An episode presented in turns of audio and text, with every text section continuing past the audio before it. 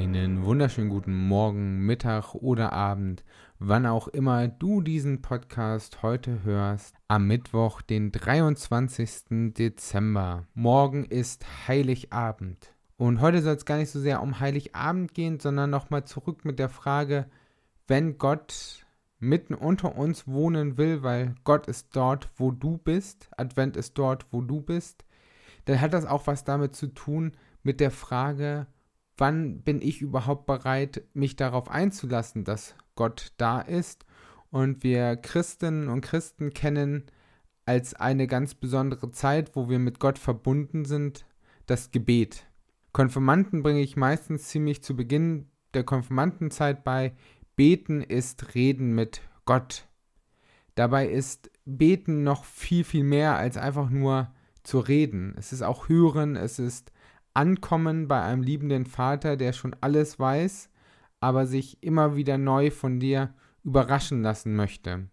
Ist ein kleines Paradoxum, über das du schon mal nachdenken könntest. Gebet. Wann nimmt man sich mal die Zeit zum Gebet? Natürlich, wenn wir sonntags in der Kirche sind, da heißt es ja so sicher wie das Amen in der Kirche, weil es wird eigentlich immer Amen gesagt, zumindest zum Schluss äh, der Kirche, beziehungsweise bei einem Gebet wird es mit Amen, ja, ja, so sei es, nicht nur ja, ja, hm, von wegen, sondern ja, ja, so ist es wirklich, eine Bestätigung dessen. Es kommt immer vor. Und so ist Gebet etwas, was in Gottesdienste immer da reingehört. Das würde niemand bestreiten. Doch Gebet ist etwas, was nicht nur in den Gottesdienst gehört, sondern Gebet soll dir helfen, in deinem Alltag mit Gott verbunden zu sein. Viele kennen vielleicht so Stoßgebete. Ach lieber Gott, lass doch jetzt mich die Prüfung bestehen. Ach lieber Gott, hab Dank, dass ich doch nicht vom LKW überfahren worden bin. Da gibt es so viele kurze Dankgebete, die man gar nicht manchmal merkt. Oder wenn man auch nur den Ausruf macht, Gott sei Dank ist nichts passiert, ist das eine Form von Gebet, weil es eine Lobsprechung Gottes ist. Gebet ist aber auch etwas, was uns gut tun kann, wenn wir uns dafür bestimmte Zeiten nehmen. Und bestimmte Zeiten ist nichts Neumodisches, sondern das gibt es schon eigentlich seit es Christinnen und Christen gibt. Auch schon in der jüdischen Kultur gibt es Gebete, feste Gebetszeiten, so dass je nach äh, Konfession und ähm, Ausprägung es verschiedene Zeiten gibt. Bei uns im Protestantismus, also in der evangelischen Kirche, gibt es zum Beispiel im Gesangbuch auch immer Gebete. Da sind zum Beispiel die vier klassischen Gebete vorhanden. Das ist die Mette, das Morgengebet, die Sex, das Mittagsgebet, die Vesper, das Abendgebet. Gerade die Süddeutschen kennen das auch ähm, als Zeit zum Abendessen. Die Vesper, das ist aber auch das Abendgebet und das Komplett, das Nachtgebet. Und das sind einfach vier Gebete und da hat man dann zu verschiedenen Zeiten immer feste Gebete, die helfen einem, wenn man manchmal keine eigenen Worte kennt. Und das ist gut, wenn man manchmal einfach ein Gebet hat, was man immer wieder zur gleichen Uhrzeit betet. Etwas, was dich durchträgt, weil auch die freien Gebete sind richtig gut, aber ich kenne das aus meinem Leben, dass es oft Momente gibt, da weiß ich einfach gerade nicht mehr, was ich beten will. Und dazu ein kleiner Liedtipp, Albert Frei, ich habe jetzt keine Lust zu beten. Komischer Titel für einen Tipp zum Thema Beten, aber genau das ist es. Wir haben manchmal die Schwierigkeit, dass wir einfach nicht mehr wissen, was wir in dieser freien Vielfalt beten können und dann ist es gut, uns in die Gegenwart Gottes zu stellen. Und da hilft es manchmal einfach, wenn wir feste Gebete haben, Dinge, die wir einüben können, dann zu sprechen, wenn wir keine eigenen Worte haben. Auch das gibt ganz viel Entspannung. Und es ist gut, wenn du eine feste Gebetszeit und vielleicht feste Gebetspartnerinnen und Partner hast.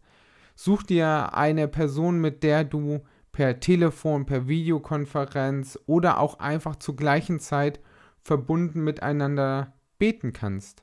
An meiner Ausbildungsstätte gab es ältere Schwestern, die ab und zu mal zu Besuch waren und da war denen immer ganz wichtig, dass die ein Telefon auf dem Zimmer hatten, wenn die einen besucht haben, weil sie jeden Morgen mit anderen sich telefonisch getroffen haben, um zu beten.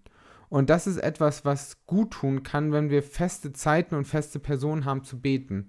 Und es ist jetzt nicht so, dass wir sagen müssen, wie in so einem schlechten Gedanken eines Gebetskontos, je mehr ich bete, umso mehr füllt sich ein Gebetskonto und umso mächtiger wird irgendetwas. Das ist totaler Nonsens. Gebet hat keine Zweckswirkung. Ich bete nicht, damit irgendetwas geschieht. Natürlich gibt es auch die Fürbitte, wo wir Gott Dinge anbefehlen oder wir um Heilung beten. Da beten wir natürlich darum, dass etwas geschieht. Ich meine es so, nicht mein Gebet ist es, was es dann verändert, sondern es ist stets Gottes Gnade, die Dinge etwas verändert, wenn er Gebete erhört. Das würde jetzt aber zu weit führen. Da können wir nochmal ein eigenes Thema über Störcast machen, was Gebet bewirkt und wie Gebet funktioniert.